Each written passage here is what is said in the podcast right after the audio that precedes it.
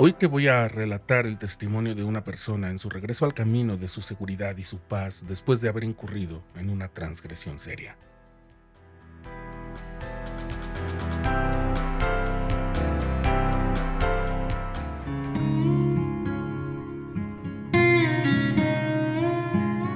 Escucha Dominical, un podcast para fortalecer la fe y la espiritualidad, con análisis de las escrituras, relatos de inspiración, y todo lo relacionado con la vida en el Evangelio de Jesucristo.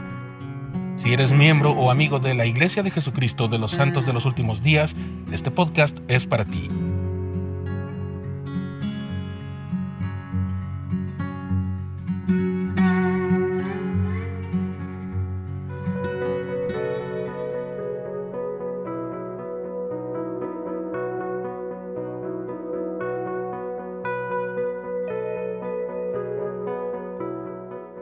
La historia que estoy a punto de referirte es la de Jory Reed. Compartió su experiencia de forma muy valiente en la sección exclusivamente digital de una revista de la iglesia. Antes de continuar, quiero confesar que entiendo el compromiso de respeto que implica hablar o citar la experiencia tan personal y delicada de una mujer adulta joven. No puedo ni siquiera imaginar la posición de alarma, desventaja y miedo que puede haber sentido en calidad de mujer pero también sé que gracias a su testimonio puedo esforzarme por aproximar mi corazón a la comprensión de la forma como ella ha vivido esa parte de su vida, que se habrá de parecer en poca o gran medida a la experiencia de muchas otras personas que a causa de un momento de distracción o debilidad han tenido que pasar por algo semejante. En ninguna manera me siento en la posición de alguien que pueda juzgar el proceder de Jory, ni de nadie que se sienta identificada, representada o empática acerca de ella. La intención de este episodio es traer a la mesa esos momentos tan difíciles de compartir, asimilar y superar, tal como lo es la intención de haberlo publicado en una revista digital de la Iglesia.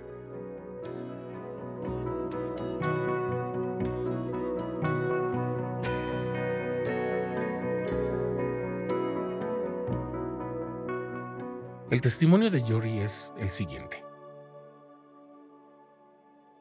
Vengo de una familia increíble, y mis padres nos enseñaron los valores y las normas del Evangelio de Jesucristo.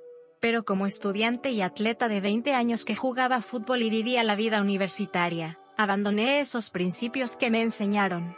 Iba a clase y jugaba fútbol entre semana y luego festejaba los fines de semana, creyendo que había encontrado la verdadera felicidad. Qué equivocada estaba. Mi vida se salió de control en mi tercer año de universidad y entonces descubrí que estaba embarazada. Toda mi perspectiva sobre la vida cambió. Ya no se trataba solo de mí, sino del bebé que llevaba.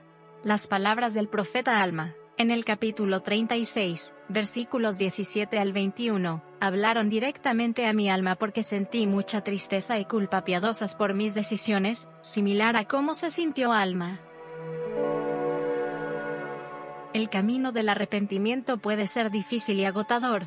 Me resultó difícil admitir que estaba equivocada y había cometido un error. Enfrentar a mis seres queridos y decirles que estaba embarazada fue uno de los momentos más aterradores de mi vida. También me reuní con mi obispo, y tuve que enfrentarme a un consejo disciplinario, que terminó con no poder tomar la Santa Cena durante bastante tiempo. Solo quería huir y fingir que esta no era la vida real. Pero sí lo era. Era mi nueva realidad.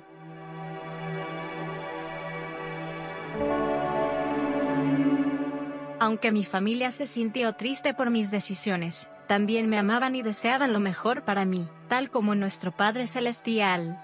Muchas veces me pregunté cómo podía perdonarme después de haber fallado así. La respuesta que recibí cada vez fue porque Él me ama y quiere que regrese a Él.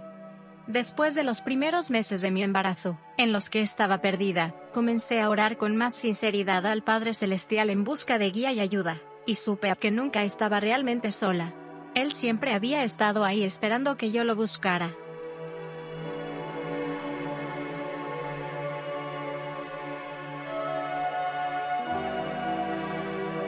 Mi pensamiento cambió drásticamente. De pronto, otra vez quería vivir, pero una vida diferente. Vivir para Cristo. Ser digna de la Santa Cena nuevamente. De casarme en el templo algún día, aunque eso se veía muy lejos de mi alcance debido a mis errores. Entonces aprendí el verdadero poder de Jesucristo como mi Salvador. Vi tantas de sus tiernas misericordias durante esos nueve meses.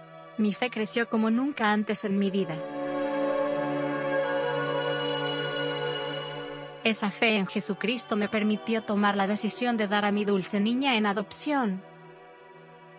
Al hacerlo, el dolor fue inmenso, pero sentía gozo por ayudar a otra hija de Dios a llegar a su familia eterna.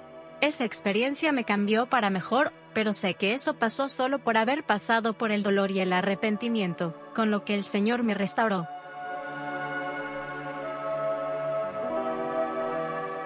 ¿Saben? Yo misma también fui adoptada cuando era bebé. Seis meses después de dar a mi hija en adopción, encontré y me reuní con mi propia madre biológica. Fue un milagro. Poco después de eso, conocí a quien luego fue mi esposo con quien me casé en el templo, y ahora soy madre de otros cuatro hermosos hijos. Tener un embarazo no planeado y dar a mi primer hija en adopción cambió mi vida para siempre. He aprendido mucho sobre mí y sobre el amor que Dios y Jesucristo tienen por mí y por cada uno de nosotros. A través de la angustia, el dolor, las lágrimas, las oraciones no pronunciadas y las oraciones respondidas, he encontrado esperanza, amor, perdón, misericordia y gracia. También aprendí que la adopción se trata de amor. Aprendí a valorar la Santa Cena. Y aprendí que no estaba completamente perdida, sino que solo necesitaba regresar al camino del que me había desviado. Al arrepentirme sinceramente de mis pecados, y aprender a confiar y tener fe en Cristo, Él me devolvió a su redil y bendijo mi vida sin medida. La expiación de Jesucristo es real, y su gracia es suficiente para todos nosotros.